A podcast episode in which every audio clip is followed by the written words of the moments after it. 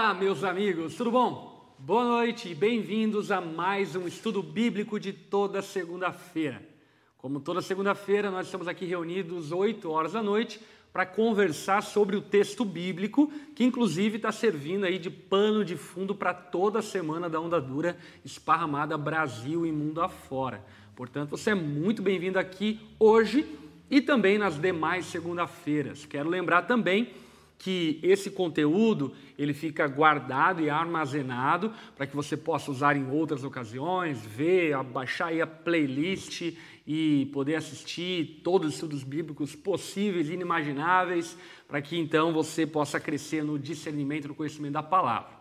Hoje, em especial, substituindo o nosso querido e ilustríssimo Geis Ariel, trouxemos também aqui o ilustre, queridíssimo Bibotalker. E aí, pessoal, tudo bem? Boa noite. Agora aqui, né? Oi, tudo bem? Olá, olá. Gente, tudo falar bem? de lá que, que é, pega. eu sei, eu só queria, que eu acho tão legal. Gente, tudo bem? Boa noite. O Geise está de aniversário, né? Folga. A, aniversário ontem foi. Aniversário ontem. Parabéns, Geise. Eu não tenho roupa para estar aqui no seu lugar, nem cabelo e nem essa barba, mas a gente faz o que pode. Aliás, parabéns para o Geiseriel, fica aqui o registro do estudo bíblico para o Geiseriel. E também, nosso queridíssimo de toda segunda-feira, seminarista Renan Macieski.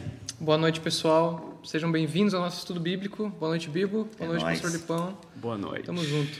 Bom, Ilmar. Gente, seguinte, ajude-nos a chegarmos mais longe de algumas formas. Primeiro, deixa o teu like aí, por favor, faça essa gentileza para que esse vídeo possa alcançar mais pessoas. Segundo, pega o link, compartilha lá no grupo do trabalho, no grupo da igreja, no grupo dos amigos, no grupo do bar, no grupo do futebol, no grupo do Botafogo. Manda lá no grupo que você está o link para outras pessoas também poderem ter acesso a esse estudo bíblico. E terceiro, também queremos pedir a tua contribuição financeira para que a gente possa continuar investindo em toda a estrutura digital que temos oferecido na Onda Dura, que cada dia tem sido melhor e crescido para servir bem as pessoas que nos acompanham através do YouTube. Então você pode deixar aí o teu super chat lá embaixo no cifrãozinho, dar a tua contribuição e também mandar inclusive um super chat com uma pergunta em destaque assim por diante. Lembrando que nós vamos abrir no final do estudo bíblico uma sessão só para perguntas. Portanto, ao longo do estudo bíblico, nós não vamos parar para responder as perguntas, ok? Mas no final, vamos tirar um tempo para responder perguntas. Então, é um ótimo momento para você fazer lá o teu super chat e deixar em destaque a tua pergunta, tá bom, gente? Seguinte, estamos aí numa maratona de estudos em cima do Evangelho de Jesus segundo Marcos e hoje nós entramos no terceiro capítulo de Marcos. E nesse nessa sessão, nessa perícope que hoje nós vamos ler e estudar, fica também registrado a quinta e última oposição dessa sessão que Marcos levanta, no capítulo 2 até o capítulo 3, dessas oposições que Jesus sofreu dos fariseus, religiosos, hipócritas daquele contexto. E hoje é, fica muito destacado a questão que eu diria talvez pior da mentalidade religiosa, que é a desvalorização da vida humana, a falta de amor às pessoas, ao próximo, e dessa forma um rasgar da lei de Deus na cara dura e em nome de Deus, o que é pior de tudo. Hum. Hoje vamos conversar sobre o episódio onde Jesus vai até a sinagoga e lá na sinagoga então ele causa escândalo para a mentalidade limitada dos fariseus hipócritas religiosos. Mas antes de abordarmos esse texto, vamos fazer aqui um breve remember, introdução, enfim, de Marcos, algumas citações rápidas aí. Marcos foi escrito por João Marcos, né? A proposta de Marcos não é dar um relato biográfico a respeito da vida de Jesus, mas é fornecer o suficiente para que a gente tenha o testemunho de que Jesus é o Filho de Deus. É, então ele apresenta aí o, um, período do ministério de Jesus, é, especificamente na Galileia, junto com os evangelhos sinóticos de Mateus e Lucas, enquanto que João vai falar do ministério de Jesus mais especificamente na Judéia e em Jerusalém. E Marcos então vai focar no ministério de Jesus na Galileia, muitos acontecimentos em Cafarnaum e depois em Jerusalém. Ao que tudo indica, esse evangelho foi destinado ao público romano, à igreja que estava em Roma, e é, João Marcos provavelmente extraiu muito do material desse evangelho de Pedro, né? embora ele tenha andado muito com Paulo, é, a gente percebe que até a estrutura do Evangelho de Marcos é muito Quando ele semelhante. Levou o pé na bunda de, de Paulo É. ele foi correr para Pedro. A estrutura do Evangelho de Marcos é muito semelhante à pregação de Pedro, quando nós analisamos a pregação de Pedro lá em Atos. Olha aí, Muito bom. resumão, hein? Quer acrescentar algo, Bibo? Faz perfeito. E esse trecho, como você falou no começo ali, pastor, tá até a Bíblia NVI, NVT coloca a história de controvérsias, né? E eu até falei no estudo bíblico que eu participei aqui, que até um jeito de você organizar as controvérsias, é como quase um gênero literário, né? História de controvérsia é quase um gênero literário dentro do Novo Testamento e até a forma com que o Ma- Marcos organiza, né? Tá tudo num bloquinho aqui. Com isso, a gente não quer dizer que talvez tenha acontecido uma coisa atrás da outra, né? É, os evangelhos geralmente são organizações, até por temas, para que a leitura posterior fosse facilitada e por isso organizada por blocos. Catalogada. né? Catalogado, então aqui o, o Marcos ele organiza essas controvérsias. Então aqui a gente envolve duas coisas ness- nessas duas últimas controvérsias de Jesus. Tem a questão da pureza e aqui a questão do sábado. E eu sei que a gente, acho que a gente já poderia falar um pouquinho da questão do sábado, que eu acho que é o tema central, porque até eu fiquei, rapaz, eu vou até contar um negócio aqui pra vocês. que quando eu, eu achei que tu ia pular essa perícope aqui. Aham. Eu achei que você ia para frente porque é muito parecida com a pregação da semana anterior. É. Eu falei, meu, por que ele vai ficar a mesma pregação? Será que ele não lembra que pregou quase a mesma coisa? ele pregou sobre o sábado. É, né? ele já pregou sobre o sábado, como realmente tem coisa para falar, né? Como tem aplicações que a gente pode fazer. Eu É. gostei muito do caminho que você tomou e tal e da aplicação. Porque o sábado, quando a gente lê e, e- e a gente fala sobre o judaísmo e o sábado, e por que, que essa treta aqui é tão importante, né? Eu acho que é legal, eu em defesa dos fariseus, aqui me permitam ser advogado dos Uhum. Claro. fariseus agora. Uma vez que você é do partido. E uma vez que eu sou do partido e tal. Mas, galera, é porque é, é a gente. Claro que a gente sempre vai ficar do lado de Jesus. E, obviamente, numa disputa entre Jesus e os fariseus, Jesus está certo. Isso é inquestionável. Mas é legal a gente entender também um pouco a motivação dos fariseus, né? E por que, que os fariseus, de alguma forma, estavam stalkeando Jesus. Basicamente isso, né? Você até cita na pregação. Cara, onde Jesus estava, os caras estavam ali, urubuzoiando e tal. Mas é que, por que, que isso é tão importante? Por que, que isso está nos evangelhos sinóticos, né, nos três primeiros? É porque o sábado era uma- é realmente uma lei muito importante, né? E acho que, e por isso que até com E continua sendo e importante. continua sendo importante. Tal, e acho que o objetivo do nosso estudo hoje é entender o porquê que o sábado virou uma religião em si, quase. Mas é legal em defesa deles dizer que tem um porquê eles estavam stalkeando Jesus, né? Mas é legal que os evangelhos nos foram entregues também para que a gente lesse e entendesse o papel de Jesus frente à religião de Israel, né? E principalmente a valorização da vida. Porque o sábado está ligado à valorização da vida. Total, né? E eu acho que, inclusive, esse papel de Jesus de trazer luz à lei de Deus. Jesus, ele não veio desfazer o sábado. Sim. Jesus veio cumprir o sábado, anunciar o sábado e trazer luz ao que Deus havia estabelecido para o homem.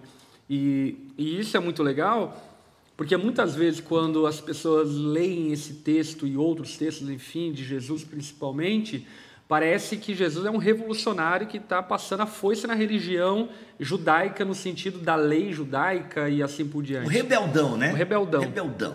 É. E não é. É, pelo contrário, Jesus ele está demonstrando toda a complicação que os próprios judeus haviam gerado e produzido em cima da plataforma da lei, que não é o que eles diziam que era, por causa das suas mentes, enfim, perversas, idólatras.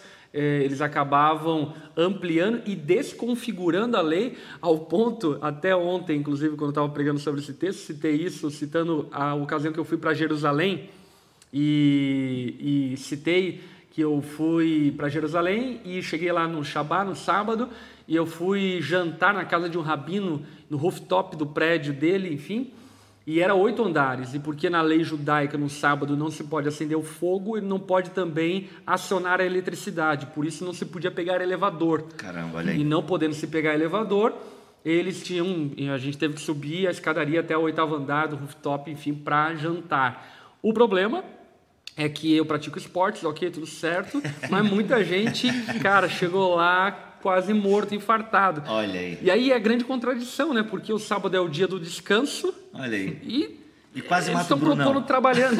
quase mata o Brunão no caminho.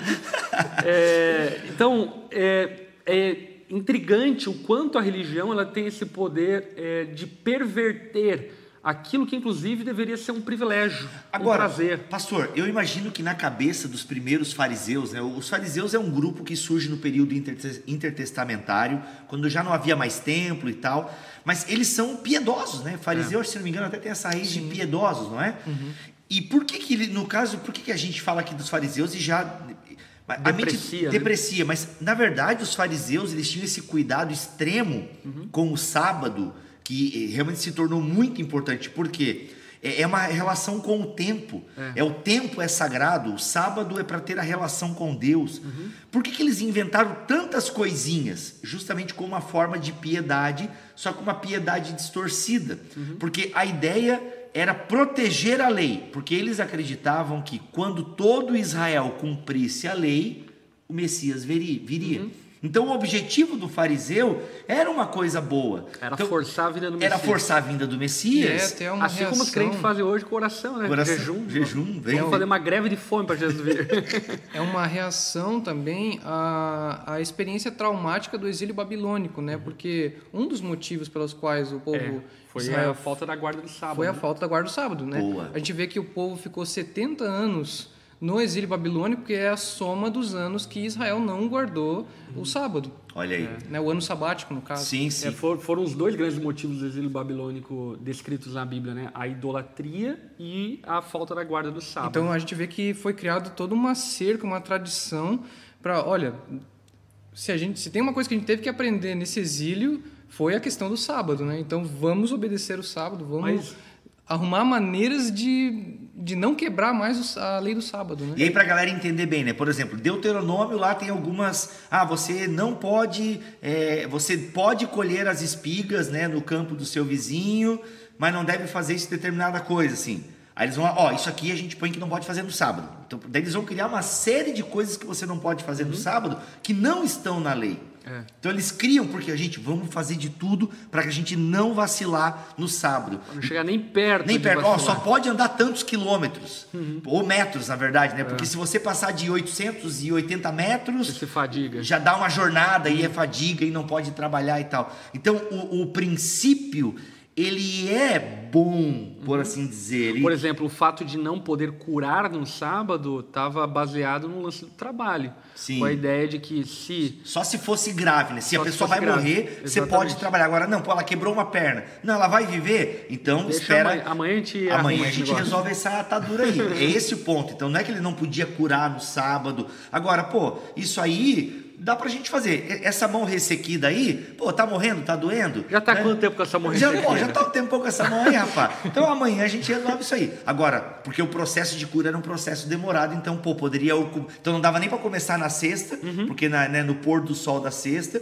e tinha que esperar então virar todo aquele dia para poder fazer é. alguma coisa. Então era o quê? Para no fundo querer agradar a Deus, uhum. né? Onde foi que eles se perderam, né? Por que, que viraram é. esses caras? Mas aí? eu achei muito interessante a lembrança do Renan em relação ao exílio babilônico e tudo mais, por conta de que, inclusive, tem uma aplicação nisso, né? O quanto, por vezes, é, aqueles que saem de um comportamento e uma atitude muito liberal, como os judeus viveram naquele contexto, tem a tendência de ir para um outro oposto legalista, né? uhum. né? Uhum. E essa aplicação eu faço hoje. Por exemplo, você vê os principais legalistas, fundamentalistas, em grande medida, cresceram em ambientes extremamente é uma reação, né? tóxicos é, acerca do Evangelho, da vida com Deus, e se transformam em pessoas tão duras, tão severas, enfim, que parece que querem pagar pelos anos perdidos, hum. entende?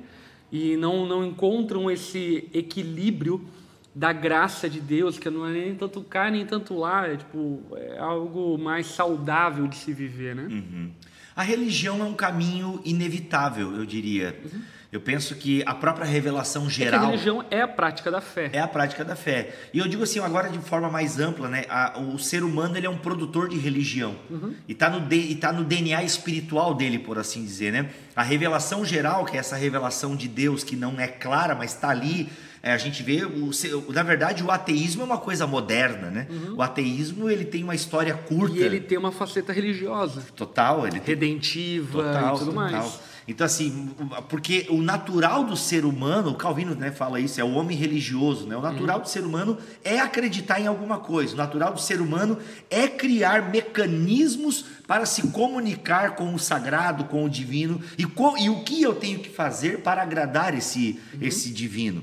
E tanto que a gente percebe que quando Deus começa a se relacionar com o povo, a partir do chamado de Abraão, mais especificamente com Moisés, que a gente tem a entrega da lei. E a entrega da lei está muito claro isso. Vocês já vão entender a volta que eu quero dar. É, Deus liberta o povo, ou seja, ele age com graça, uma graça imerecida, porque eu escolhi Israel, eu agi em prol de Israel, mas peraí, né, o meu amor é incondicional até eu salvar vocês. Né? A gente ama é, é, é incondicional, ah, o amor de Deus é incondicional. E é mesmo, mas ele é até te salvar, meu irmão. Sim. Depois que ele te salva, Desce lei. depois desce lei, meu irmão. Depois que ele te salva, então, agora que eu sou suzerano sobre vocês, né? Porque eu, né? Agora que eu, agora que eu salvei, eu já mostrei para vocês que eu sou poderoso. Então, eu tenho aqui dez palavras para vocês, né? eu tenho dez mandamentos para o pessoal entender. Eu tenho dez mandamentos aqui que eu gostaria muito que vocês obedecessem. Por quê? Porque isso vai fazer bem para vocês. E tanto que o mandamento do sábado, Mas aí que eu acho que muda tudo, sabe? Porque quando a gente observa, a, inclusive, a peregrinação do povo do Egito para Canaã, e que ilustra muito bem essa questão de que a graça vem antes da lei, que a salvação de Jesus independe das nossas obras e por aí vai, é, esse rumo até Canaã, aonde Deus dá as tábuas da lei lá no Monte Sinai, é, essa cronologia revela, primeiro, um Deus gracioso e bom, e agora esse Deus que é gracioso e bom demonstra-se também santo, mas ao mesmo tempo está sob o fundamento da sua bondade. Então, o entregar a, a lei a nós, o entregar os mandamentos a nós, precisam ser encarados à luz do caráter de quem está entregando. Isso aí. E quem está entregando é aquele que nos salvou. isso. E então, é santo. se ele nos salvou e é santo, então é um ato de bondade e de bênção para nós termos direção para a vida. Sim, por isso que a gente tem Levítico, né? Aquele livro que você talvez nunca tenha lido porque dormiu na metade. Mas Levítico, que é chato mesmo, não, precisa, não É é, pecado. né? É, não precisa, é pecado, é, é- tem coisa que é chata em Levítico, mas tem todo um livro ali na Bíblia para mostrar que não dá para chegar para Deus de qualquer forma. E é muito legal o André Heinck falar isso no podcast que eu vou soltar amanhã, porque a gente, é, a gente realmente trata Jesus como nosso irmão mais velho. Aliás, aqui, parênteses para o Merchan. Bibotalk, se você não sabe, ovelha da onda dura e também produtor de um dos maiores podcasts do Brasil de conteúdo teológico, o maior. Enfim, tem muito conteúdo muito bom. Você pode ir lá no Spotify, nas outras plataformas, enfim, Bibotalk, coloca lá, vai ter muito conteúdo bom sobre tudo quanto é assunto de teologia. Muito obrigado. E, muito obrigado, pastor, verdade. Então, assim, é, é muito legal que. Então, assim, nós temos o livro de Levítico que está ali para mostrar que não dá para se aproximar de Deus de qualquer forma, porque hoje em dia a gente é muito Jesus, o irmão mais velho, é o meu paizão, é o meu brother, e o livro de Levítico está ali e a essência dele permanece para a igreja hoje para mostrar que existe um jeito de chegar, né? Existe um jeito de chegar nesse Deus. Mas o que eu estava para encerrar a minha fala ali? Que existe uma religião verdadeira e que ela pode se tornar diabólica. Mas a religião é uma coisa que o próprio Deus entrega para o seu povo. né? Existe uma forma, só que a religião verdadeira, ela entende que a graça vem antes, que é o que o pastor falou ali antes. A religião verdadeira entende que a graça vem antes. Porque se eu entendo que a religião vem, ou seja, que eu obedecer determinadas coisas vem primeiro, aí eu viro fariseu, É. aí eu viro religioso, aí eu condiciono as minhas ações para se aproximar do sagrado. E eu não, e a verdadeira religião entende que o sagrado se aproximou primeiro de forma gratuita e merecida. E esse é o problema que a gente tem com os fariseus e a guarda do sábado. Porque eles começam a colocar a lei e, e todas as suas tradições que foram criadas depois da lei como a condição perfeita para se agradar a Deus e, e, e ter o favor de Deus. Não, e o favor de Deus é imerecido. É, muito bom. Até muito já legal. pegando o gancho do Bibo sobre essa questão da religião, A gente já vê no, no, no próprio texto aqui, né, que Jesus está na sinagoga, uhum. ou seja, num lugar de culto, num lugar onde a gente exerce essa religião de maneira é, mais profunda, digamos assim, né? E parece que Marcos mostra a diferença, o grande contraste em, em, que há entre a religião de Jesus e a religião é. dos, dos fariseus. Né? A, a, religião de Jesus é uma religião que traz vida, que traz cura, que traz descanso, e a uhum. religião dos fariseus é uma religião que traz morte, conspiração e por aí vai. Né? Uhum. Muito legal esse ponto, e a gente já vai para o texto, mas é porque muito se usa e é obviamente que com boa vontade de interpretação de texto a gente entende, mas muito se usa de modo pejorativo a fala da religião, né? Ah, são religiosos e assim por diante. E é claro que com boa vontade a gente compreende de que tipo de religioso você está falando. Uhum. Mas é importante que nós façamos essa distinção, porque a fé ela precisa ser praticada e se praticada ela é religião. Porque a religião nada mais é do que o ato e as práticas humanas de se conectar com o sagrado, de se conectar com o divino. E as práticas bíblicas de fé, de mandamentos, enfim, são práticas religiosas. Portanto, acho que é importante a gente fazer a distinção de uma má religião e de uma boa religião e de uma verdadeira religião, que é a religião é, deixada por Jesus, a boa prática deixada por Jesus, por assim dizer. Muito bom. Vamos lá para o verso 1, então. É, em outra ocasião, capítulo 3 de Marcos, tá? Verso 1. Em outra ocasião, Jesus entrou na sinagoga e notou que havia ali um homem com uma das mãos deformadas. É, quero aqui fazer só um, um, um anexo aqui, para lembrar que essa conexão aqui em outra ocasião é porque aparentemente está se tratando do mesmo assunto, porque o capítulo 2 encerra-se falando do sábado, até o Bibo é, destacou isso agora há pouco, enfim.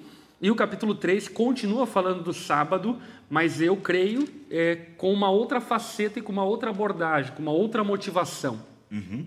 E aí, Jesus, como era no dia de sábado e como de costume ele fazia, por ser um bom judeu, um bom religioso, um bom religioso, estava na sinagoga. E é, ali, chegando na sinagoga, ele então notou um homem com a mão deformada que estava ali. Os inimigos de Jesus o observavam atentamente. Eu estava fazendo um estudo desse texto e algo que eu destaco aqui que é interessante é que esse observar atentamente no grego dá uma noção de malícia no olhar. Não é uma observação de quem quer aprender, mas é uma observação de quem quer encontrar algo errado, alguma falha. Porque a gente pode ler aqui de maneira meio é, passada e ter uma ideia de que, ah, não, pô, eles estavam tentando se convencer. E não, não estavam. Eles estavam olhando e observando Jesus atentamente para tentar surpreendê-lo. E aqui que fica muito claro isso quando o texto continua dizendo. Se ele curasse a mão do homem, planejavam acusá-lo pois era sábado. E aqui, enfim, acho que é legal a gente parar um pouco nesse verso para fazer alguns destaques. Primeiro, é o destaque da obsessão dos religiosos, pejorativamente estou falando, é, em relação a Jesus e que, de certa forma, se perpetua ao longo da história. A história toda contemplou pessoas justificando-se usando o nome de Deus e de maneira perversa usando o nome de Deus e usando a palavra de Deus em alguns momentos para tentar gerar destruição e causar dano aos outros. Portanto, eu penso que em grande medida a religião ela se demonstra perversa quando o objetivo dela maior se torna destruir os outros e não amar os outros, não abençoar os outros, ainda mais se tratando de cristianismo, aonde nós recebemos a grande comissão de irmos por todo mundo e pregar o evangelho a toda criatura, quando nós perdemos o foco missional que temos de pregar o evangelho para aqueles que ainda não ouviram do evangelho e tornamos a nossa vida uma espécie de, de, de tentativa de sabotagem dos outros Isso demonstra uma patologia religiosa enorme. Cara, tu posso falar? Não, você não, pode falar. Tu falando agora me deu até um frio na barriga aqui, porque cara, é primeiro que o texto já coloca, já começa a chamar eles de inimigos de Jesus, né? e é interessante que eles não estão interessados em trazer Jesus para o lado deles, né? Então eles perdem completamente o caráter missional da religião. Porque o caráter missional da religião é Abraão. Em ti serão benditas, né? É converter. É converter, é, é, sabe, é, é apresentar um caminho. E eles não estão mais pensando nisso, eles eles estão preocupados que Jesus está desobedecendo a lei, conforme eles entendiam. Então eles não estão mais preocupados em quem sabe conversar com Jesus e entender Jesus. Eles estão com esse olhar malicioso, né, conforme tu trouxe aqui, para, cara, para denunciar Jesus. Então, e isso é uma religião complicada, quando a minha religião ela não visa mais entender o outro, entender o outro para que o outro me entenda, para que a gente consiga ter um diálogo e a partir desse diálogo nós termos uma missão e não, eu quero, você não pensa como eu, nós vamos te matar. Essa é a essência da religião. Que loucura, né? Não é? E a religião era para ser uma coisa para religar, né? Religião, de religar com Deus. Só que a religião passa a ser demonia quando, quando Deus não é mais o centro dessa religião. Mas é a minha compreensão de quem é Deus. Caraca. E o caráter de Jesus, ao exercer religião, é totalmente diferente. Porque, por exemplo, é, os samaritanos tinham uma ofensa contra os judeus enorme. Havia uma rixa que não era uma rixa tipo, sei lá, Era uma rixa histórica. era uma rixa, era uma rixa histórica e, e era uma coisa meio Fla-Flu, meio Corinthians e Palmeiras, dava treta mesmo, os Eles tinham até outro matavam. Pentateuco, se não me falha a memória. Sim, e, Outro local sagrado. e se brigavam e era algo físico e literal a treta que eles tinham. Porém, Jesus, nesse caráter missional e religioso, é ele estende a mão para dialogar com os samaritanos, para curar na Samaria, para fazer milagres na Samaria, para abençoar uma mulher samaritana num poço. E Jesus, ele demonstra um verdadeiro aspecto missional quando se tem a verdadeira religião, que acredito que vai muito de encontro com aquilo que o Bíblia estava falando, sabe? Essa segurança de que eu estou convicto daquilo que estou falando, e porque eu estou convicto, eu não tenho problema em ouvir algo que se opõe ao que eu estou falando, porque eu realmente creio no que estou falando, então eu sei que se eu aqui pacientemente explicar, amorosamente falar, responder, em algum momento essa pessoa vai ser convencida daquilo que eu estou falando. E Jesus ele tinha essa total segurança e quem não tinham eram aqueles que queriam matá-lo e demonstravam toda a sua insegurança querendo calá-lo, porque tinham medo do que ele falava, porque eles mesmos não criam naquilo que diziam crer. Que loucura, né? Meu Deus. Eu acho que isso ecoa muito também é o que Tiago fala, né, sobre aquele que sabe que deve fazer o bem e não faz, comete pecado. Eu vejo que os fariseus eles ficam tão preocupados em não fazer o que é errado que eles perdem de vista o bem. Eles ficam tão focados na moldura que eles não enxergam a pintura do quadro, né, que é esse aspecto vivo da coisa. Essa foi poética, hein? Repete como é que é? Consegue repetir? Não. Ah, agora já foi, já. Já é foi? só. Não, mas é isso aí mesmo, cara. É, isso é a letra da lei. É. É, eles ficam focados na moldura e perdem a pintura. Né? Ou seja, no afã de querer preservar a pintura, eles focam na moldura e ficam né, cheios de penduricalhos e tal, e esquecem a essência da religião. E, cara, isso e- tem muito a ver com os dias de hoje, né? A gente vai aplicar daqui a pouco, mas acho que se você é inteligente, você já está pegando aí, porque eu já não consigo, a minha religião já não deixa mais ouvir o outro, né? Ou seja, ou você, ou você fala chibolete, ou você tá fora, né? Só para quem é muito biblista pegou agora a referência. Mas ou seja, ou você fala como eu e pensa como eu. E isso não é nem isso né? a, a verdadeira religião não é isso, né, cara? Meu Deus, que loucura. Os caras mataram Jesus, né? Organizaram matar Jesus, porque é aqui que fica evidente, né? É, inclusive até o Keller fala é, Bem, a gente vai, eu não quero atropelar aqui, a gente vai falar no final sobre isso, né? Mas os caras depois vão conversar com gente. Eu tô, porque meu, isso aqui me deixa agoniado. Vamos lá então, continuando o texto. Jesus disse ao homem com a mão deformada: Venha e fique diante de todos. Em seguida, voltou-se para os críticos e perguntou: O que a lei permite fazer no sábado? O bem ou o mal? Salvar uma vida ou destruí-la? Eles ficaram em silêncio. Eu acho maravilhoso a abordagem de Jesus, porque Jesus ele faz aqui questão de explicar o porquê ele poderia curar no sábado. Ele não apenas cura e diz: ferrem-se vocês, uhum. mas ele explica por que ele vai curar, e explicando por que ele vai curar, então cura. E isso, inclusive, vai de encontro com o episódio onde Jesus curou o paralítico, lá que desceu da casa, né? Jesus mostra que tem poder para perdoar pecados, curando o paralítico, porque de fato demonstra o caráter de um Deus que não é rixoso.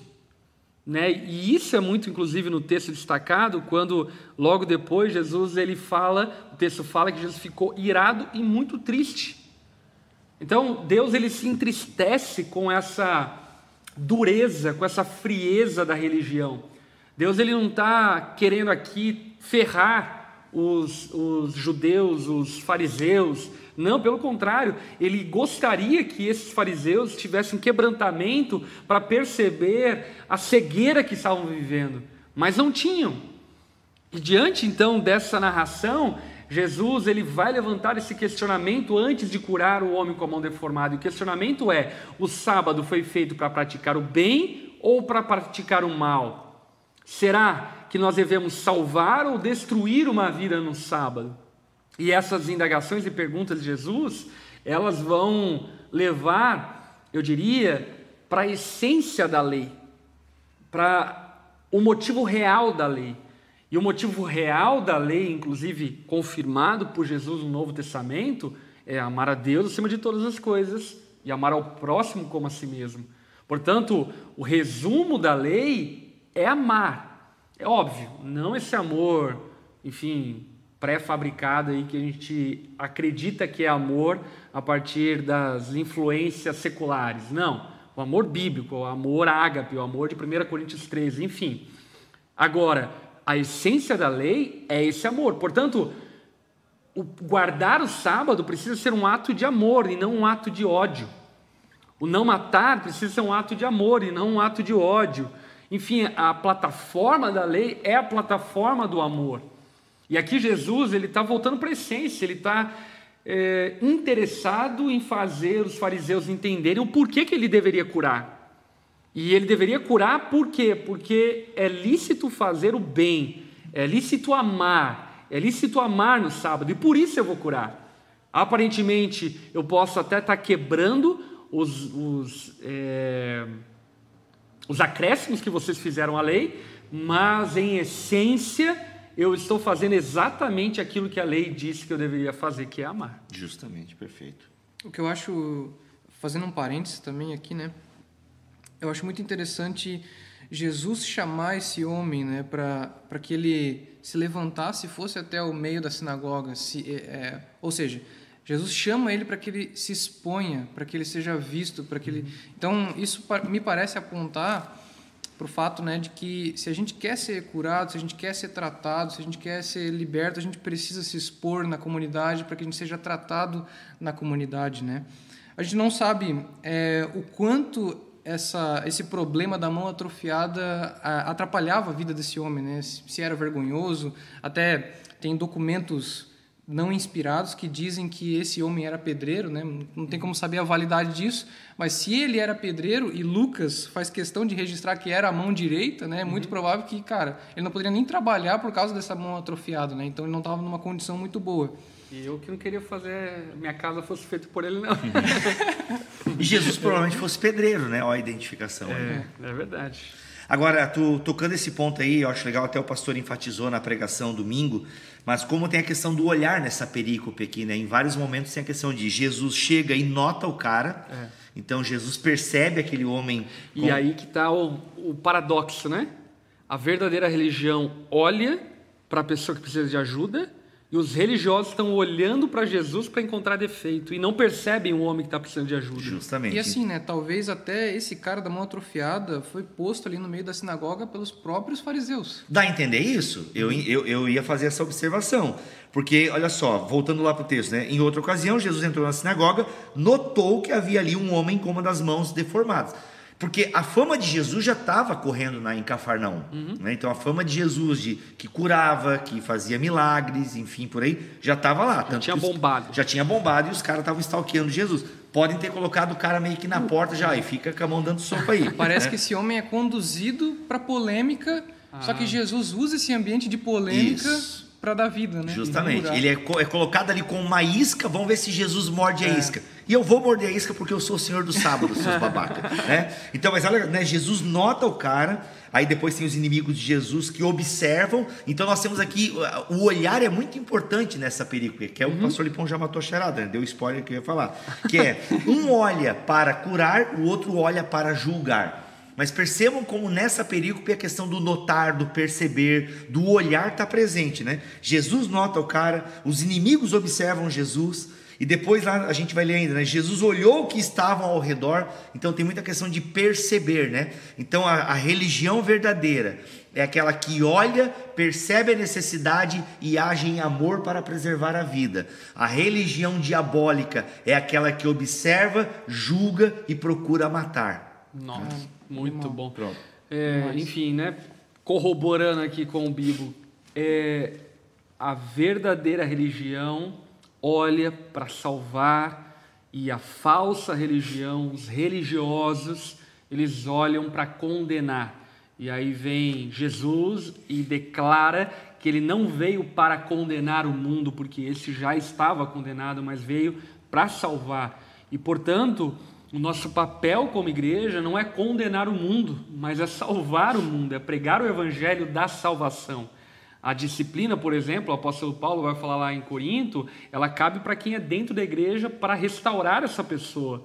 Agora, a correção não serve para quem não é filho.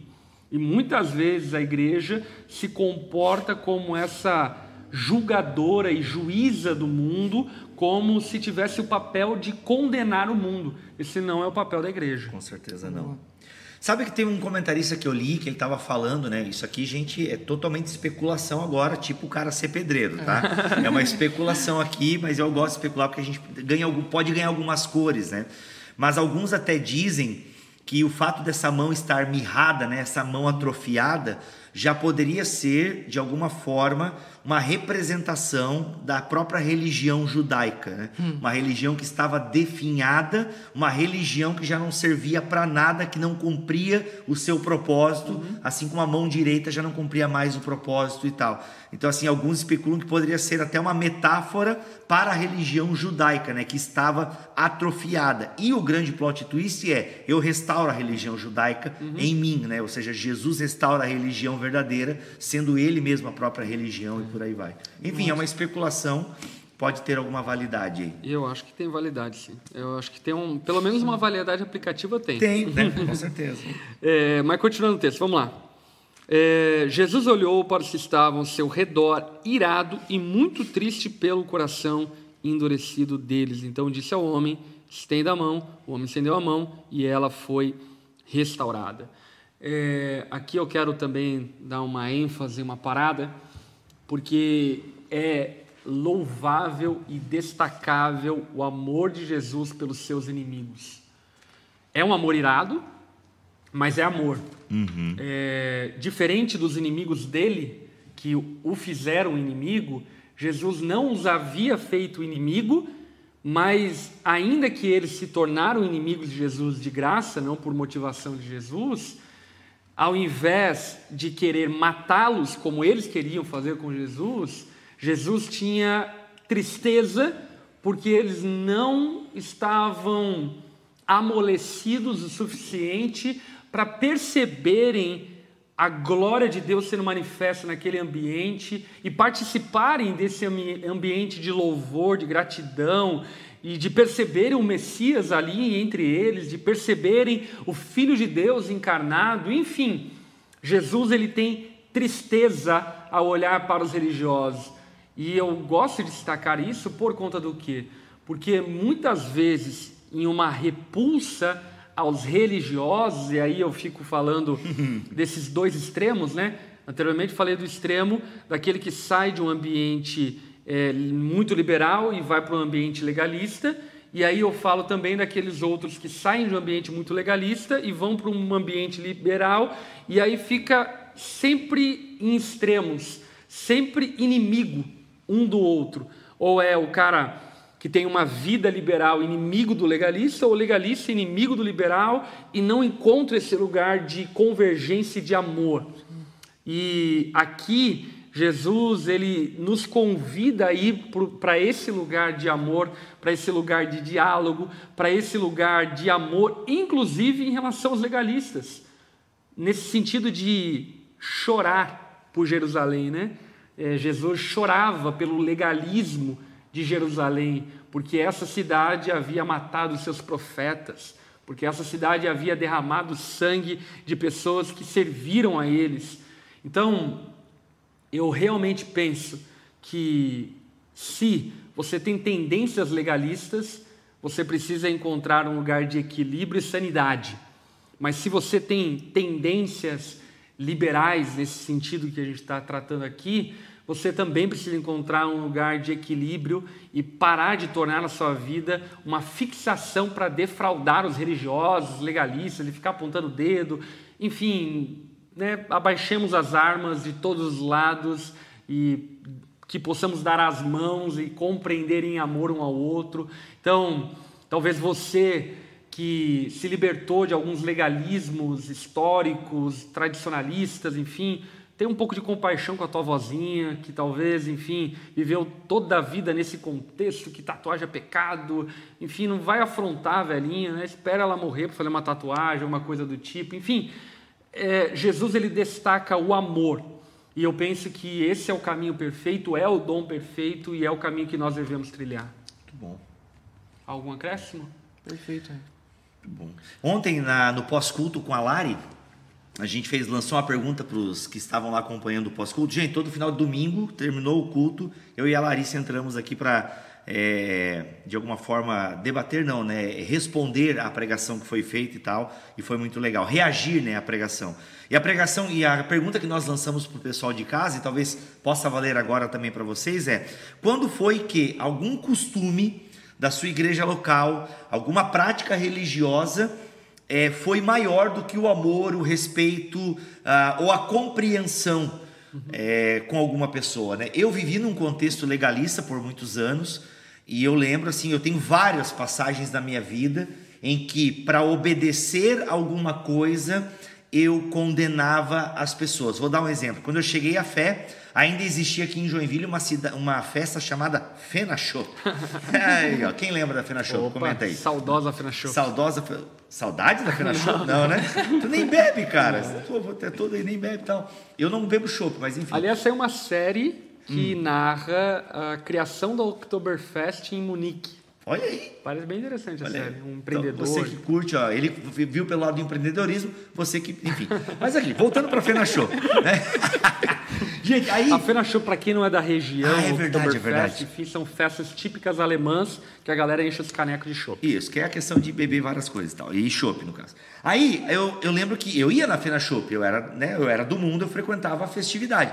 Quando eu cheguei à fé, obviamente. Tinha a Miss Fena Chopp, lembra? Miss Fena Chopp, é concurso de quem bebia mais chopp e tal, aquela coisa toda. Enfim, é uma festa. Era, acabou, né? Acho que não existe mais a Fena Chopp. Não. Enfim. Desde 99 não me interesso mais por isso. Mas, cara, em 99, quando eu cheguei à fé, ainda existia a Fena Chopp. E eu lembro que algumas pessoas não sabiam que eu estava na igreja.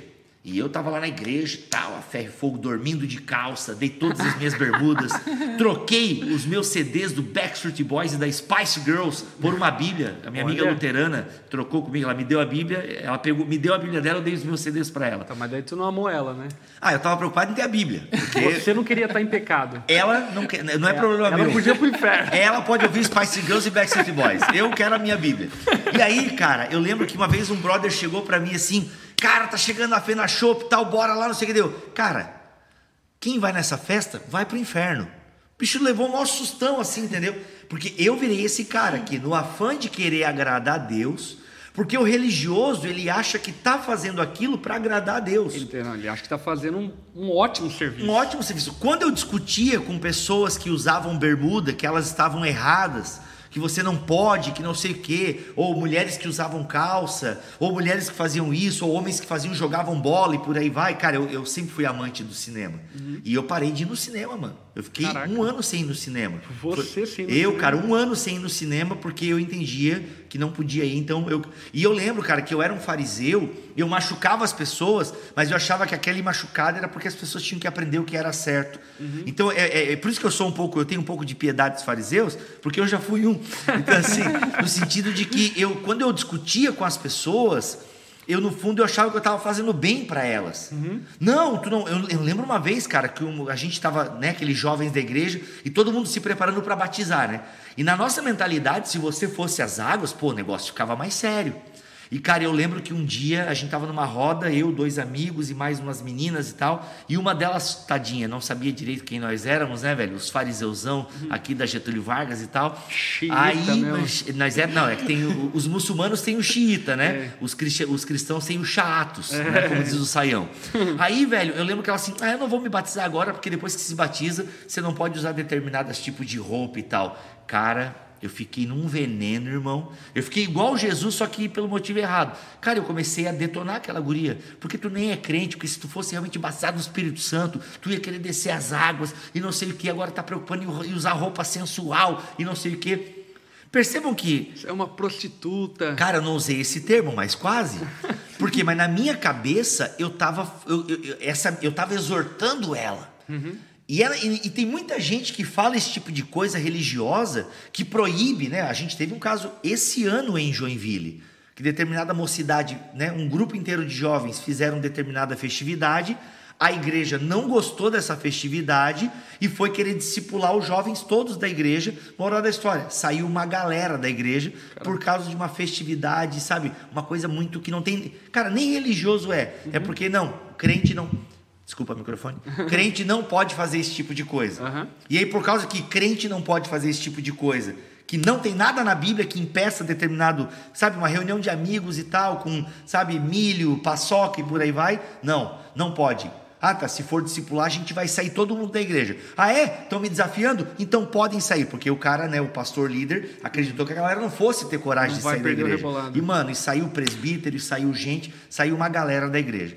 Alguns, né, acho que teve gente até que veio para onda, outros não estão em igreja nenhuma. Ou seja, essa é a parte mais triste. É, a, é onde a religião mata. Só que na cabeça talvez daquele pastor e, e na minha cabeça eu posso falar, eu eu queria fazer o bem. Não, você precisa obedecer, porque se você não obedece, você não ama. Percebam, eu estou certo no meu raciocínio em última análise, porque uhum. a própria Bíblia fala que aquele que ama a Deus obedece seus mandamentos. Uhum. Mas percebam que, por mais que eu tenha uma eu tente preservar uma essência, a religião é mais forte. E aí eu começo a colocar um monte de coisinha, uhum. entende? Que não precisa. Não, a religião cristã, ela é muito simples, ela é básica, ela é quase, ela se resume no amor. É. E aí a gente traz dogmas, doutrinas criadas pelos homens. Esse, essa é uma das complicações que eu percebo, que, que é a complicação de você complexar algo que Jesus não quis tornar tão complexo. É isso. Então existe uma exaustão de todos os lados Existe uma exaustão, por exemplo, dessa galera mais mística, de ficar encontrando vírgulas e tal, não sei o quê, mas ao mesmo tempo existe uma exaustão de uma galera que tende a ser mais ortodoxo, de tentar ficar justificando práticas e ah, não sei o quê, nas entrelinhas e, e o texto é o que ele quer dizer. Tipo assim, não complica aquilo que é simples, enfim é, Deus não quis tornar a religião tão complicada ao ponto de os homens não conseguirem a praticar. Uhum. Ela é praticável, ela é obedecível através do Espírito Santo, é óbvio. Então, essa mania religiosa, ela é uma mania que não vem da palavra de Deus, esses partidarismos, essas coisas todas, enfim, vem da idolatria. E se a gente for parar para pensar, por exemplo, contexto de escola, As pessoas inseguras, elas queriam encontrar um ambiente para serem aceitas. Então era roqueiro, era do rap, era do reggae, era os maconheiros, era não sei quem, era não sei o quê. E aí Falou as pessoas apontou para ti, entendi. Aquele teu cabelo denunciado. aí essas pessoas para para para pensar no meu raciocínio, né? As pessoas se converteram. E elas vêm para a igreja e agora não tem mais essa coisa do roqueiro, não sei o que, não sei o que lá. Aí o que, que elas vão fazer? É o pré-milenista, é o não sei quem, é o papapá, é o soterologia não sei o que, é o.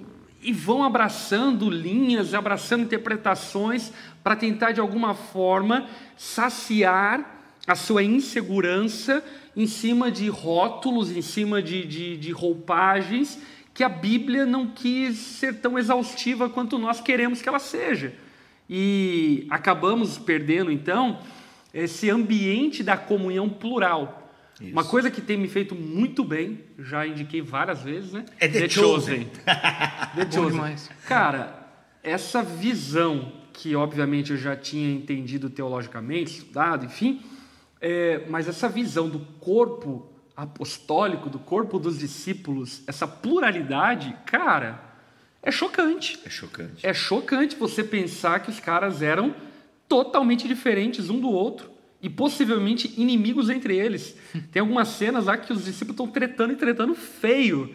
Tipo assim, se Jesus não aparece, eles estão saindo no tapa lá. Lembrando que tinha gente com faca lá, né? Tinha sicário. não, e, e é aí. citado isso em vários momentos, Olha né? Aí. Tinha Zelote, tinha é, publicano. Que Peixeira que não faltava, velho. então, é, essa pluralidade apostólica, essa pluralidade vivida ali pelos discípulos, ela é, ela é no mínimo é inspiradora e confrontadora. Sim. É, Qualquer, qualquer estudante sério, pastor, do Novo Testamento, qualquer pessoa que, não, eu vou estudar de forma séria e tentar me livrar um pouquinho dos meus pressupostos, da minha identidade teológica, porque, infelizmente, nós temos muita gente estudando a Bíblia com a sua identidade teológica tapando possibilidades. E então são essas pessoas que acabam sacralizando doutrinas acabam sacralizando períodos históricos, uhum. acabam sacralizando teologias. Até ontem com a Lari eu falava que uh, tem uma frase muito utilizada de Spurgeon por alguns calvinistas, onde Spurgeon disse que o calvinismo é o evangelho, é um outro nome para o evangelho, e muitos calvinistas realmente acreditam nisso, de que o evangelho e o calvinismo são a mesma coisa. Isso é de uma ignorância extrema, é de uma ignorância muito complicada, ao ponto que o próprio Spurgeon reconhece oito anos depois, em outro escrito, que exagerou nessa declaração e reconheceu que outras linhas teológicas podem também manifestar o evangelho. Então, o calvinismo nada mais é do que uma outra manifestação possível do evangelho. Então, quando uma pessoa vai estudar o Novo Testamento e de alguma forma abre um pouco a sua viseira teológica, ele vai perceber a pluralidade que existia nas igrejas do Novo Testamento. Se você ler com atenção as cartas de Paulo, por exemplo, você vai perceber que a igreja, a igreja de Corinto era diferente da igreja de Filipos. Uhum. Que a igreja de Colossos, Colossos, é, dos Colossenses, era a cidade de Colossos? Colossos. Colossos. É diferente. Cara, eu vou dar uma, vou jogar uma pimentinha aqui. Mano, o que, que, é esse batismo pelos mortos na igreja de Corinto? Não vem querer explicar que ninguém sabe. Não dá. Paulo cita essa parada no capítulo 15 da primeira uhum. carta e ele não explica. Uhum. Simplesmente ele solta lá porque dá a entender que era um costume daquela igreja. E Paulo, até onde nós sabemos, não trata com ele sobre isso. Uhum. Inclusive, até usa o argumento para. usa essa prática da igreja de Corinto para fortalecer o seu argumento. Entende? Entre outras coisas que não é o objetivo aqui, mas por que eu estou falando isso? Se a gente estuda de maneira mais honesta o texto bíblico, a gente vai perceber que há uma pluralidade, sabe, muito, muito maior do que nós gostaríamos de admitir. E se você ainda for um pouquinho mais honesto e for entrar no início da patrística, né, dos pais apostólicos, que é aquela galera que vem depois dos apóstolos, mano, Uniformidade Não existe. E nunca foi o objetivo de Deus ter uniformidade, É. e sim unidade, que é o que os religiosos do nosso tempo se perdem hoje. Eles querem transformar uniformidade, ou seja, todo mundo pensando igual, professando a mesma coisa, crendo a mesma coisa, em unidade. Não, não. Unidade é todos estarem ao redor de Cristo. Os pré-milenistas, os pós, os mid, os que batizam criança, os que batizam adultos, os que fazem isso, entendeu? A gente tem que ver o que é, que é central, galera. O problema da religiosidade hoje é que eu pego a minha linha teológica e eu mato o irmãozinho e a irmãzinha que pensa diferente. Porque ele não pensa como eu e Cristo é meu. É tentar pegar Jesus, a pegar Deus e enfiar na minha caixinha teológica. E Deus não cabe em nenhuma confissão de fé. Sabe qual confissão de fé talvez Deus caiba? O credo apostólico e pronto. Ou o credo niceno constantinopolitano, que é um pouquinho maior. Então, assim, gente, é, é- é, sabe, procura aí, ó, tarefinha de casa. Credo niceno constantinopolitano. É aquilo ali, gente. Aquilo ali é um miolo que todo cristão deve professar. E se você professa esse miolo, é meu irmão. Agora, se você batiza criança, pô, eu acho que você está errado, cara. Mas vamos tomar a ceia junto. Pô, a ceia é para você, é, entendeu? É porque dá essa. Não, mas peraí, vamos lá. A gente é irmão. Vamos dar o braço aqui porque a gente crê na Trindade, a gente crê nas doutrinas centrais. O problema qual é? A gente sacraliza a nossa linha teológica e mata quem pensa diferente. Ou seja, nós somos os fariseus do século 21. E muitas vezes nem a linha teológica, né? As opiniões teológicas, que daí é, É, pior ainda, é né? pior ainda. Porque são acréscimos às escrituras, como o caso dos fariseus, aí onde não encontrava nem fundamento na Bíblia, era fundamento só na tradição. Só porque tal fulano, tal rabino falou e tal, enfim, se praticava. Eu costumo brincar, pastor, que se Agostinho, se C.S. Lewis, ah, Calvino, vou jogar Calvino, Lutero, se esses caras tivessem vivo hoje, eles estariam tudo arrebentados, cancelados na internet. Porque muitos que exaltam essas figuras eh, teológicas que são fundamentais, parece que não leram né, o todo que esses caras falaram. E eles falaram coisas que não são certas. Né? A, a E Agostinho, não entenderam o momento histórico. e não entenderam. E outra, eles estavam também no momento histórico. E aí tu toca num ponto importante, é que toda manifestação religiosa, ela está de alguma forma presa ao seu momento histórico, e por isso a gente precisa ter humildade. Por quê? Porque daqui a 50 anos vão estar corrigindo algumas coisas que nós falamos Total. aqui. Ah, Entendeu? Não precisa de 50 anos. É, por exemplo, eu fiz lá o podcast com o Douglas Gonçalves, e aí a gente estava conversando um pouco sobre a história da onda, o começo da onda, e eu mesmo falei para ele o quanto existem coisas que nós fizemos no passado que hoje nós não fazemos. Porém, à luz da história, nós deveríamos ter feito e Deus usou a forma como nós fizemos para manifestar o reino dele. Então, Olha é uma questão de humildade e de reconhecimento de que Deus ele está cuidando de todas as coisas, ainda que algumas coisas ao longo do tempo você talvez repense, melhore, aperfeiçoe, ainda assim faz parte da construção da obra de Deus ao longo da história. Eu costumo, quando eu falo sobre isso, dizer que nós não podemos, inclusive a nós mesmos, medirmos o nosso passado com a régua que temos hoje. Olha. Porque a régua que nós temos hoje, naturalmente, ela se elevou, ela se aperfeiçoou. E é injusto com você mesmo pegar o teu passado e usar a tua régua que você tem hoje para medir. Porque se você medir o teu passado, certamente vai encontrar muitas falhas. Por fim, vamos lá para o verso 6, que para mim é, é um ótimo final dessa perícope, né? No mesmo instante, os fariseus saíram e se reuniram com os membros do partido de Herodes para tramar um modo de matá-lo. Olha que coisa louca, né, cara? Eles... O inimigo do meu inimigo é meu amigo. É isso aí, cara. O inimigo, como é que é? O inimigo do meu inimigo é meu amigo. Caraca. O inimigo do meu inimigo é meu amigo. Explica aí um pouco os herodianos, né? Cara, os herodianos, eles eram vistos como traidores pelos judeus, né? Porque eles apoiavam o estabelecimento do Estado romano é, em Israel, né? Na região de Israel ali.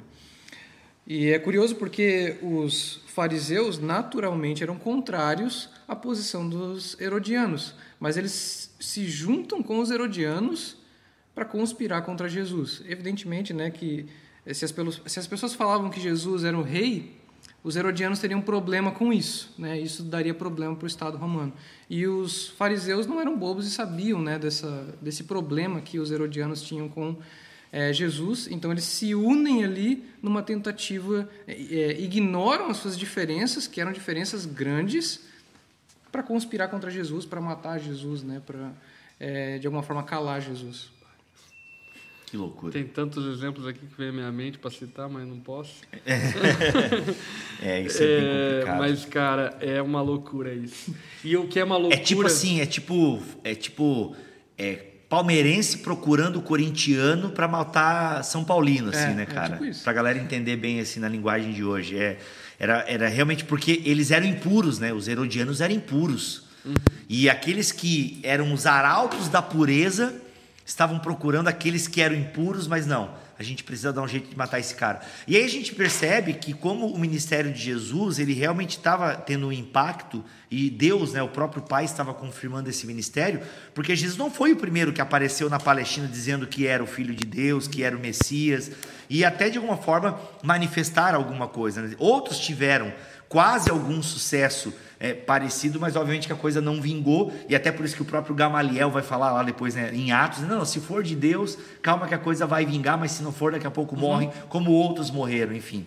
Mas não, o, realmente Jesus estava incomodando e de alguma forma ia mexer, né? no- e talvez eles sentiram em Jesus que Jesus ia mexer no castelinho de carta deles, né? Ele vai mexer na, na minha, na- no meu castelinho No e meu eu- rolê. no meu rolê e, e, né, os herodianos vão perder poder, né, os fariseus vão perder o controle sobre o povo e o templo como é que vai ficar e tal, porque realmente Jesus veio para desfazer né, essa religião que estava entorpecida por tradicionalismo morto, né, e talvez não sei se eles sentiram isso e cara precisamos matar esse bicho, sabe?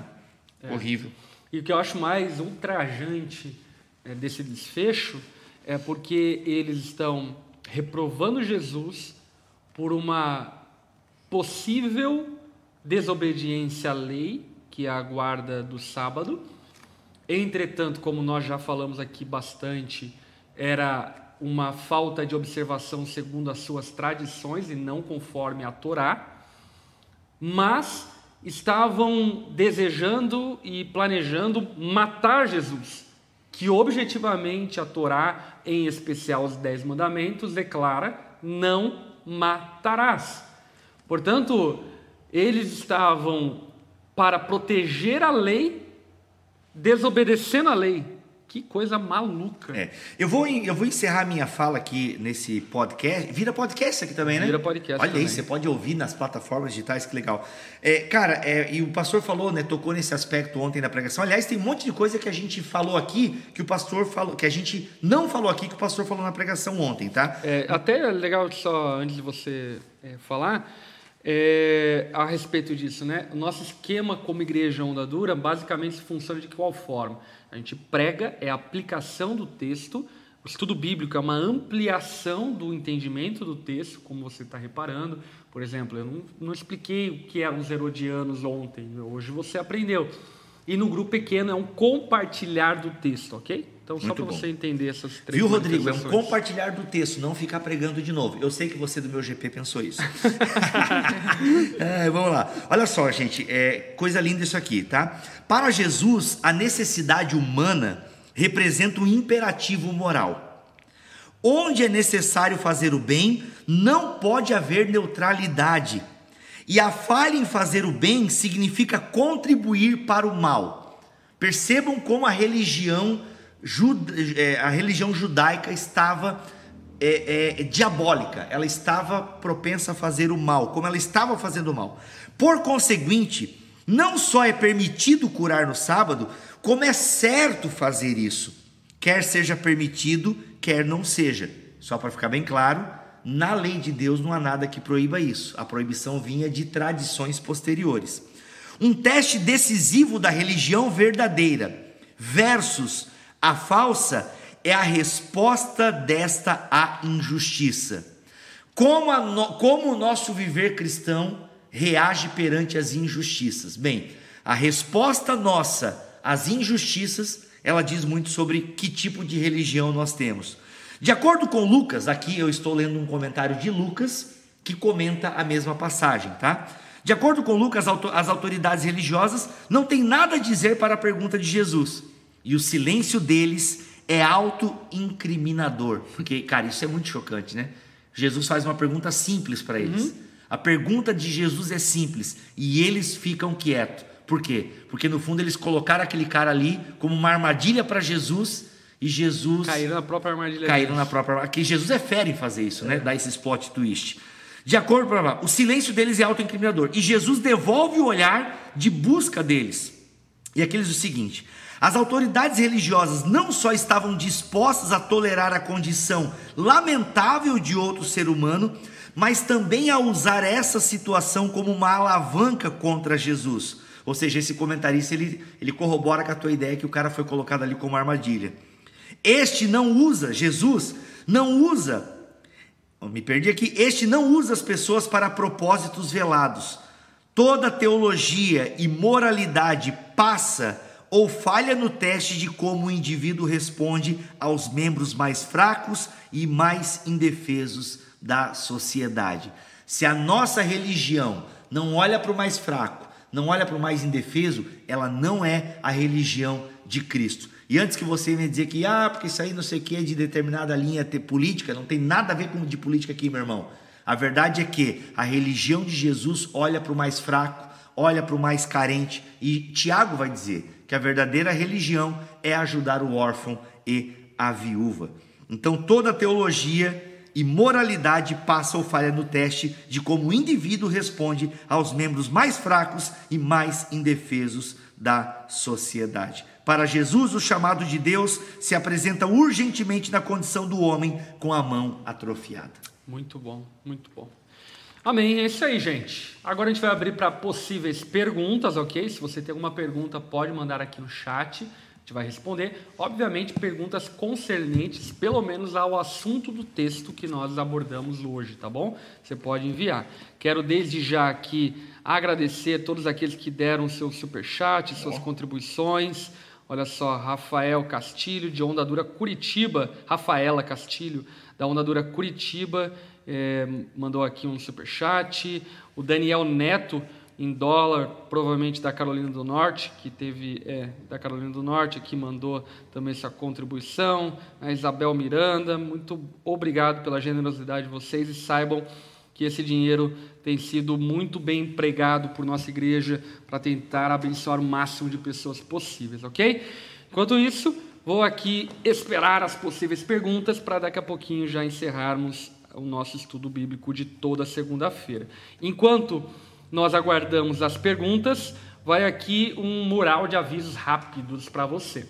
O primeiro deles é: quinta-feira, uma hora da tarde, temos na mesa com os pastores. Em especial nessa quinta-feira, vai ter um encontro de mulheres aqui na Onda Dura Joinville, que aliás vai ser transmitido para toda é, todo o globo terrestre através do YouTube às 19h30 é, com inclusive a Val do Dizescope aqui também presente ministrando. E no Na Mesa, então, vai ter uma roda aí de conversa sobre maternidade e sobre feminilidade com Val, Lari, minha esposa, Cauane, auxiliar pastoral aqui na Ondadura Joinville, e também a Carol Bazo participando via distância aqui para falar sobre maternidade. Vai ser bem legal. Vai vocês organizaram isso ó, rapidão, é, hein? Toque de caixa. Olha isso aí, é eficiência. É. É. Então, quinta-feira, uma hora da tarde, mulherada vai ter um na mesa especial para as mulheres aí. Então, estamos liberados na quinta? Estamos liberados na Olha quinta. aí. Na quinta é dia de assistir o quê? Não sei. Eu vou ver The Chosen, né? Porque eu não vi ainda. Eu tenho que, eu tenho que baixar esse. Aliás, eu tenho que coloca, ver. Não, coloca no, no computador uhum. e bota na espelha, televisão. Né? É. é. que o The Chosen, para quem não sabe, é gratuito para você assistir. Basta você baixa o aplicativo é, The Chosen mesmo, né? E aí espelha na televisão e dá tudo certo. Quero ver. Vou ter que ver essa série aí, cara. Vou terminar Breaking Bad e começa The Chosen. Tá. Então vamos lá. Vamos para as perguntas que enviaram para nós. Como lidar com um membro novo no grupo pequeno com a visão e teologia torpe em relação ao que estudamos hoje? Eita. Como lidar com eu, eu acho que. Você é novo no GP, né? É, eu, eu acho que assim. É, se foi torpe em relação ao que nós estudamos hoje, é provavelmente alguém religioso, legalista. Eu acho que é isso que você está querendo dizer, né? E se é esse o caso, eu acredito que a abordagem de Jesus sempre é a melhor. E a abordagem de Jesus, como nós ressaltamos ao longo do estudo, é uma abordagem ainda que firme ao confrontar o legalismo, amorosa, esperando que essa pessoa se quebrante e, e experimente essa comunhão e essa unidade que deve ser experimentada dentro de um grupo pequeno. E a eu questão do tempo também, né? De é. ensinar com o tempo, porque Paciência. se a pessoa vem de um contexto que, meu, ela aprendeu isso durante anos, vai ser muito difícil, tipo, a, a, se a cabeça disso, né? dela ser reformulada, né? É, é isso aí. É, concordo. Vamos lá, mais perguntas. É, resumindo, religiosidade mata, mas a verdadeira religião é para trazer paz e salvação. É isso daí. Porém, a gente tem que tomar um pouquinho de cuidado com essa coisa paz mundial, porque Jesus não veio trazer paz, ele veio trazer espada. E quando Jesus fala isso, ele está falando a, res, a respeito é, das verdades claras da palavra de Deus. Portanto, é, nós devemos sim ter comunhão com irmãos que têm variações é, bíblicas, é, teológicas a respeito de posições que têm respaldo bíblico, porém, nós não devemos, é, paz mundial, abraçar todos que estão vivendo em nome de Jesus de forma torpe. É necessário que entendamos que a Bíblia ela tem afirmações categóricas e opostas a muito aquilo que o mundo tem pregado e aquilo que o mundo tem vivido. Então, a gente tem que ter só sabedoria ao entender o que, que é anti-Deus, anti-moral, anti-bíblico e aquilo que é uma outra forma de viver a mesma coisa que nós cremos. É, eu, eu sempre tive muito eu entendo quando as pessoas erguem um discurso sobre a religião mata e tal. É, de fato, a gente sabe que a religião matou muito ao longo da história, mas a Bíblia não é contra a religião, né? Ela uhum. mesmo fala de uma religião verdadeira e tal. E, e é muito comum nós termos um, uma série de regras mesmo. E a gente, e a nossa geração, na verdade sempre teve, né? Mas falando da nossa geração, parece que não curte a ideia de regra, uhum. né? E, e acha que servir a Jesus, não, porque tenho liberdade e tal. Não, pera, não é assim. É você é escravo. É. A gente não pode perder essa dimensão que somos escravos deste rei. Uhum. E como escravos deste rei, como súditos deste reino, nós temos deveres. Uhum. Né? E que fazemos porque o amamos. Uhum. Então, mas existe uma religião, e é porque o pessoal não gosta muito de regra e tal. Não, existem regras que a gente precisa cumprir, porque elas né? manifestam, né? existem mandamentos, elas manifestam o caráter desse Deus. Agora, a diferença é o seguinte nós aqui temos regras. Por exemplo, a onda dura ela tem, é, tem determinadas condutas em relação à sexualidade e comportamentos que não são tolerados. Agora, eu já eu, eu vou colocar o pastor Lipão numa saia bem justa aqui. Por exemplo, eu sei que o pastor Lipão sabe de determinadas pessoas que têm um comportamento que talvez não seja aquele, mas nem por isso ele não deixa de falar com a pessoa. Uhum. Por quê? Porque ele poderia muito bem chegar para essa pessoa que fornica, por assim dizer, para ser bem aqui ao meio da revista e corrigida, e dizer assim: pô, cara, não pode fornicar, não uhum. pode fazer isso antes do casamento. Cara, se ele chega nesse cara e ele tá certo, a verdade é essa, conforme a onda dura entende esse cara nunca mais pisa aqui. Uhum. Agora, e aí é o entender o tempo e o processo, né? Esse é o ponto. É, por exemplo, um testemunho maravilhoso. Hoje é, fiz um casamento à tarde no gabinete, né? De um casal que chegou à igreja e que não estavam casados ainda e viveram muito tempo na igreja não casados. Olha mas aí. foram amados, discipulados, até chegarem a um entendimento que deveriam casar-se, assumir o casamento e aí, então, fiz o casamento deles, foi maravilhoso, choramos juntos, eles agradeceram, agradeceram todo o carinho, cuidado, amor, enfim. Então, percebam, tem uma religião aqui, tem uma moral sexual que deve ser seguida. Agora, quando a religião, ela perde o propósito. Como? Vocês estão vivendo 10 anos, que é um absurdo, você tem que casar já, tipo, a pessoa uhum. mal chegou na igreja e você já entope a pessoa. Na jugular. Você já... Gente, calma. Respeitem os processos, uhum. respeitem os tempos, porque existe uma moral, não é uma coisa assim que faz de qualquer jeito. É onde que muitas pessoas acabam criticando a onda. Não, é, é pô, porque lá na onda eu sei que tem gente que faz isso, isso e aquilo. Calma, meu irmão. É uhum. discipulado. Né? Tem é, gente. Tem uma falta de dependência de Deus, né?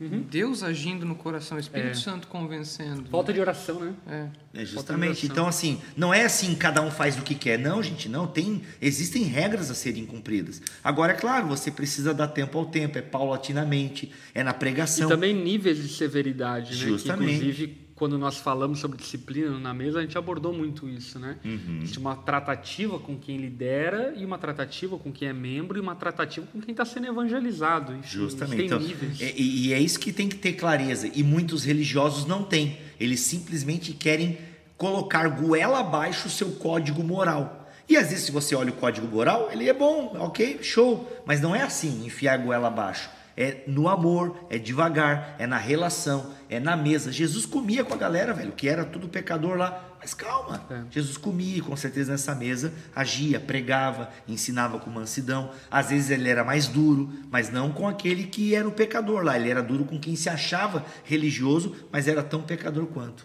É. Tá, é, vamos lá para as perguntas finais aqui. É, o Dudu Caetano perguntou: Vocês, pastores, guardam o sábado, sendo que o trabalho de vocês já é entregue à obra de Deus? Sim, nós, como pastores, temos um dia de descanso na semana. No meu caso e no caso da maioria dos pastores da Onda Dura, nós estabelecemos como sendo a terça-feira o dia do descanso pastoral, para que eles possam ter tempo com a família, tempo para descansar da obra, desligar o celular e, e cuidar da sua casa e ter tempo com o Senhor, enfim.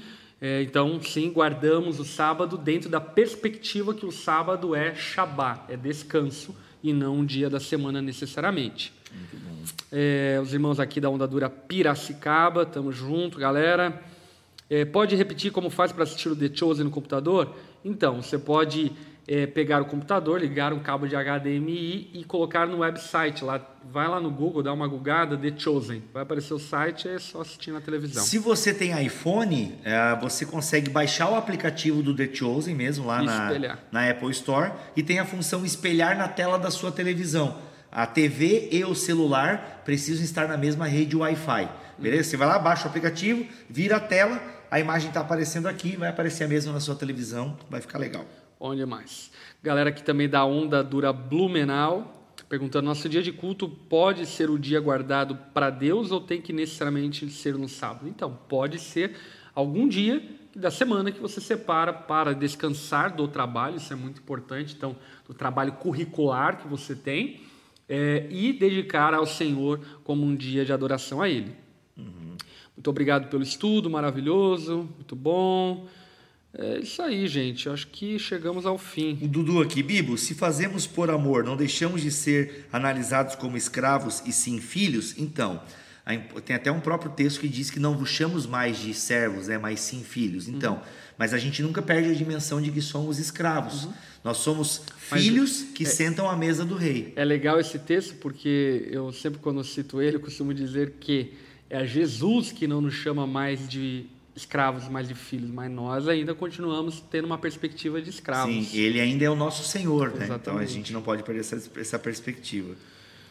É, pastor, no domingo ajudei um membro, um morador de rua que era homossexual, conversei com ele e até falamos sobre Deus. Quando contei para uma pessoa próxima, ela disse que romantizei o pecado. Fiquei muito confuso. Não, enfim, você fez o que é certo. É óbvio que você tem que ajudar ele. Maravilhoso, ainda mais que você conversou com ele sobre Deus e pregou o evangelho a ele com amor. Ó, essa colocação dela responde uma pergunta ali do Guilherme. O que de fato é alguém legalista? O legalista é aquele que coloca a lei, conforme ele entende, acima da vida humana. Esse é o legalista, entende? Muito bom. É aquela coisa, né? Por exemplo, se eu puder, sei lá, salvar, curar um homossexual, não vou curar porque eu reprovo a forma que ele vive? Claro que não, é Aí que não. fica como dica de estudo, aliás, e tem um na mesa sobre isso, tá, gente? Sobre a parábola do bom samaritano. Tem, será um na mesa? Acho que tem, né? Não lembro se Eu ele acho que a chegou. gente não fez a parábola do bom samaritano. É, enfim, tem, será? Depois pesquisem aí, mas estudem a passagem bíblica da parábola do bom samaritano, que você vai entender a diferença entre um legalista e quem entendeu a verdadeira religião. Acho que vai ficar bem claro para você. É isso aí, meus amigos. Tamo juntos. Bom demais podermos compartilhar da palavra de Deus. Semana que vem, segunda-feira, 8 horas da noite, continuamos em Marcos, tá bom? Deus abençoe, compartilha isso com a galera e é nóis. Até a próxima. Tchau, tchau. Valeu, gente!